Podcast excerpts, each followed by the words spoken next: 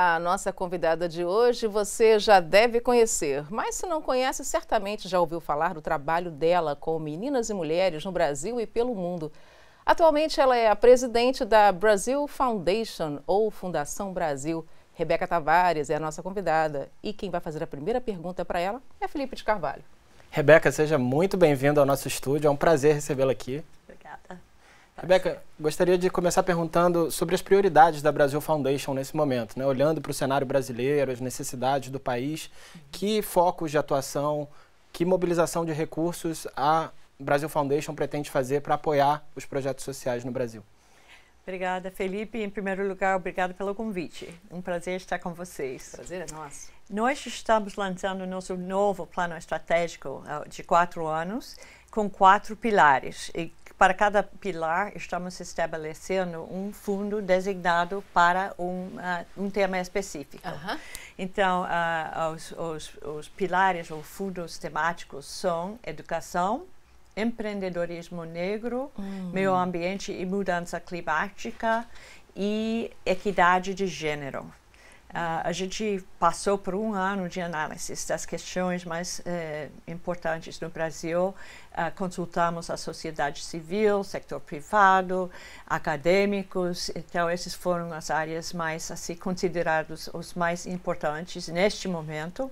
E a gente teve uma doação específica para poder trabalhar com programas pertinentes é, de, da Mackenzie Scott. Então, a gente podia estabelecer esses fundos sementes com 500 mil dólares cada um. Uhum. E, Rebeca, se eu puder te perguntar, é, em termos de comunicação, como é que, é, o que, que vocês aprenderam nesse, nessa trajetória da Brasil Foundation que funciona como caminho para despertar solidariedade nas pessoas? Né? Vocês têm uma rede muito grande de apoiadores, sejam famosos ou não, uhum. de pessoas que se preocupam com causas sociais relevantes no Brasil.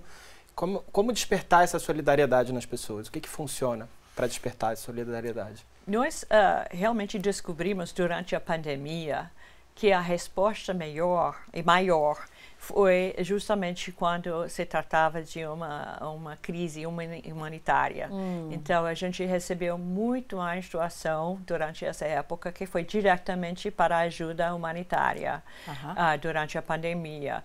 Uh, a gente recebeu muitas doações pequenas, né? 12 hum. dólares da Índia né? É 15 hum. dólares de uh, uh, Polônia. Mas que fazem a diferença, né? Faz, não, e também é essa a solidariedade, né? Uhum. É, acreditamos que quando as pessoas acham que eles podem de, eh, ajudar para uma causa assim, urgente, imediato, então a resposta é, é maior. Quando se fala uh, abstratamente sobre as causas sociais, sem a cara da pessoa que vai beneficiar, então está muito difícil. Então é muito melhor comunicar diretamente para em nome de entidades, eh, comunidades eh, que vão receber o apoio.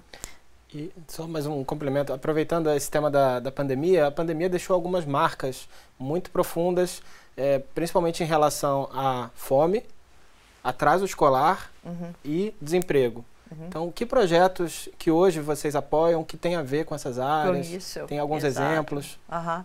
Então, a questão de emprego, a gente está apoiando uh, aceleradoras para empreendimento negro. Então, hum. esse é um, um, dos nossos pilares, nossos fundos temáticos, é para apoiar uh, o crescimento, acesso de empreendedores, uh, empresas negras, a, a cadeias de suprimentos, novos mercados, diversificação de produtos, hum. uh, através de capacitação e assessoria. Então, estamos apoiando os aceleradoras que estão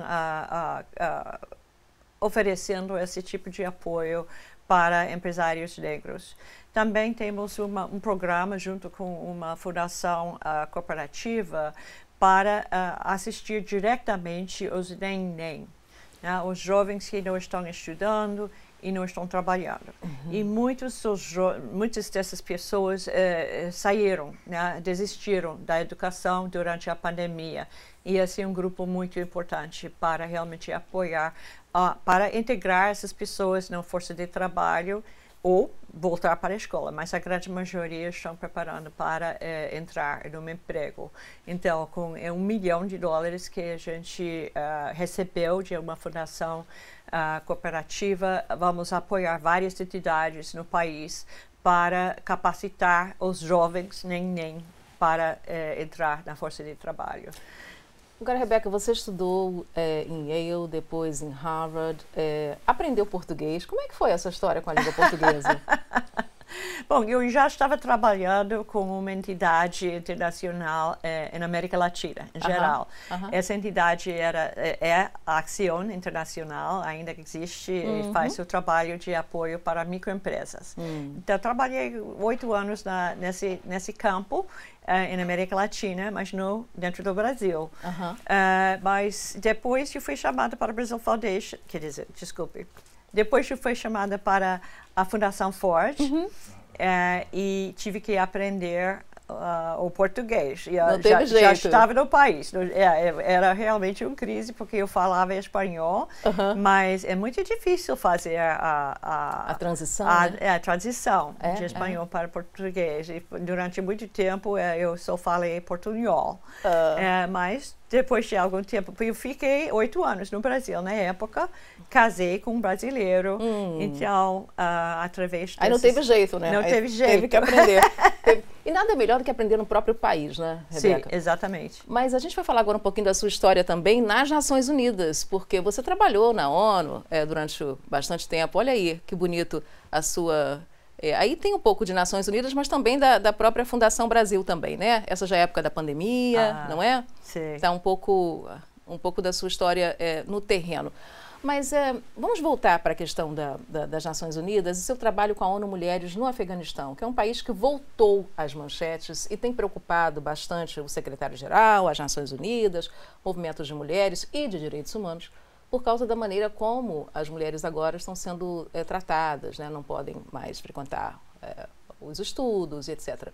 Queria que você falasse um pouquinho dessa época no Afeganistão e por que, que é tão difícil, por que é tão difícil falar de direitos das mulheres ainda hoje? Uhum. Infelizmente, temos várias uh, uh, uh, vários países islâmicos que estão uh, realmente voltando para trás. Hum. É, uh, essa interpretação tá, do Corão uhum. não é universal. Uh, são muitas pessoas da religião islâmica que uhum. não praticam esse tipo de uh, comportamento ou políticas públicas com relação às mulheres, uhum. mas é uma, é uma parte né, da, da religião islâmica que está sendo cooptada por esforços políticos em uhum. vários países. Mas no caso de Afeganistão, é, já está, já tinha realmente durante a época da, do governo talibã anterior, uhum. as mulheres que eu conheci várias mulheres e meninas que conviveram durante aquela época e me contaram quanto era como era difícil. Você esteve em 2017 lá, e eu né? estava ano lá todo. é, é. No, uhum. dia, uhum. É, no ano 2017. Uhum. Então, é, quando o Talibã, enquanto eu estava lá, hum. então, é, com o governo democrático de Ghani e de Abdul Abdul, uhum. é, a, o governo já eh, contemplou o Ministério de Direitos da Mulher, o Ministério de Direitos Humanos trabalhava muito com uh, projetos de direitos das mulheres, empoderamento das mulheres. A gente, como ONU Mulheres, tivemos muito apoio internacional para uhum. estabelecer uh, abrigos para as mulheres e para as meninas, porque uma vez que a, a mulher é agredida dentro da casa, se ela sair daquela casa, ela não, não tem volta, ela não, não tem como voltar. E uh, então ela sai com as crianças e então em nosso abrigo a gente tinha muitas mulheres junto com as crianças uhum. uh, e porque a sociedade também rejeita a mulher que está considerada uh, que está saindo da do do papel dela, né, saindo da casa. No tem, lar, né? Ou seja, do com, lar, exatamente. Entendi, tem um ditado no Afeganistão que hum. a, a, mulher sai de casa duas vezes na vida. Uma hum. é para casar e a outra é para ser enterrada. Uhum. Então, porque eu, eh, nessa interpretação, do Corão, a, a mulher deve ficar dentro da casa. Uhum. Então, nós apoiamos muitas atividades, além dos abrigos e programas de combater a violência contra a mulher. Uhum. Trabalhamos com a polícia, trabalhamos com a comissão de eleitorado para também ajudar as mulheres candidatas para postos políticos e também para postos no governo, na burocracia do governo. Quer dizer, um esforço coletivo mesmo, né? E sim. E aí você passou por outros países como Sri Lanka, Sri Lanka é, Butão, Índia, e você esteve no Brasil, que foi o seu primeiro trabalho, como você dizia. E a gente estava até conversando antes da entrevista, né, Felipe, sobre essa questão das mulheres na política, porque ainda é uma baixa participação. Né? E você tem alguns dados sobre isso, né, Felipe? É, na verdade a gente tem estudos, né, recentes foram lançados pelas Nações Unidas mostrando que em muitos países, inclusive no Brasil, ainda tem uma alta resistência à participação na opinião pública, né, da uhum. participação da mulher na política. Então a gente gostaria de perguntar qual seria a sua mensagem para os países onde ainda prevalece a violência contra a mulher na política, o preconceito contra a mulher na política.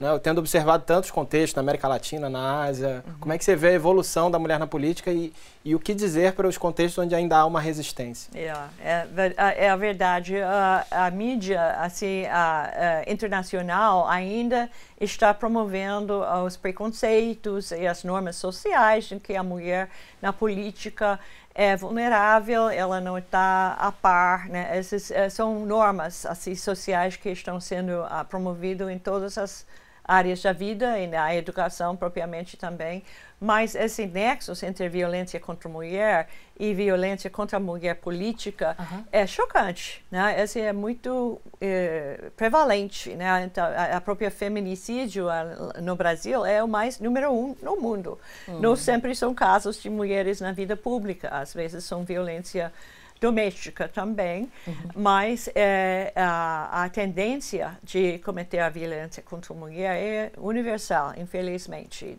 É, a taxa de participação das mulheres nas, na política, na vida política, é 24%.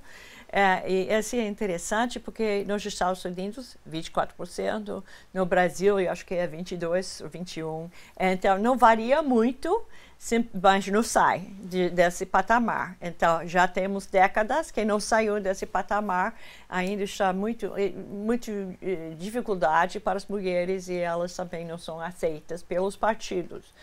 Nós fizemos na Mulheres também uma pesquisa sobre os partidos uh, políticos e eles uh, tentam colocar as mulheres como para preencher uma quota Uh, mas eles não financiam as campanhas das mulheres. Então, realmente, eles fingem né, que estão apresentando mulheres como candidatas, mas não estão apoiando as campanhas das mulheres. Então, as mulheres não avançam. Quer dizer, tem que realmente estreitar o discurso com a prática, né? Exatamente. É. Então, esse é um grande trabalho de ONU Mulheres, né, realmente, promover a mulher na vida política, em políticas públicas e também no, na vida do setor privado, a educação, em todos os, uh, os sectores, mas uh, como mulheres políticas na vida política é, é, muito mais assim direta uma forma de influenciar as políticas públicas sobre equidade de gênero.